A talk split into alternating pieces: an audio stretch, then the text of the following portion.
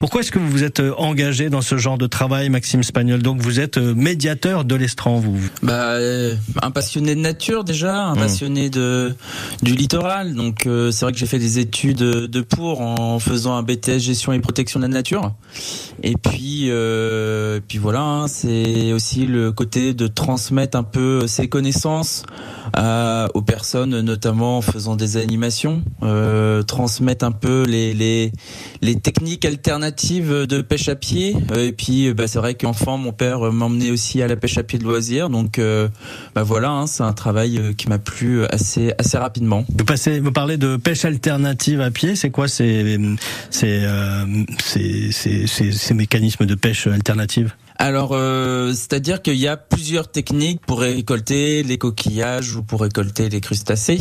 Et c'est vrai qu'au sein de, de l'association, on va promouvoir des techniques euh, dites douces, euh, en, en fait en observant euh, l'estran, en observant le sable. Si on prend l'exemple de la palourde ou euh, d'un autre coquillage, en fait, les, les, les coquillages laissent des marques qui sont laissées par les siphons quand la mer se retire. Et mmh. l'objectif, c'est de repérer ces marques-là pour cibler en fait notre pêche à quelques endroits et non de faire des techniques on va dire aléatoires, notamment avec des engins gratteurs euh, qui peut perturber le milieu, voir si celle-ci est euh, trop représentée, peuvent carrément changer l'estran. Ça veut dire repérer vraiment les endroits où on va trouver euh, les coquillages sans avoir à retourner toute la plage pour se, en se disant qu'on va en trouver un ou deux quoi. C'est ça, c'est ça, c'est vraiment. Mais ça pour le coup, il faut vraiment transmettre. Il faut vraiment apprendre aux gens parce que c'est pas forcément évident. Il faut un peu d'entraînement et forcément en préservant l'habitat, ben, on préserve aussi la ressource. Qu'est-ce qui vous semble le plus important à dire justement en ce qui concerne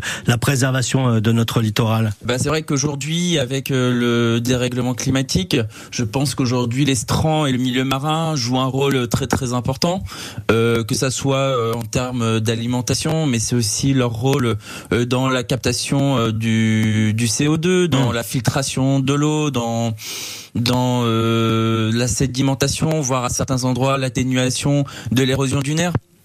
Donc c'est vrai que si on fait attention au milieu marin et à l'estran, on peut jouer euh, sur euh, les en tout cas limiter et atténuer euh, certains euh, dérèglements climatiques comme euh, les forts coups de vent, les tempêtes, voire bah, du coup préserver la ressource et les habitats marins qui jouent un rôle essentiel et qui nous rendent des services écosystémiques. Oui, il faut avoir conscience de ce milieu marin pour bien le préserver, pour y faire attention et pour pouvoir continuer à profiter longtemps de la pêche à pied. Merci Maxime Espagnol d'avoir été avec nous. Merci de m'avoir invité.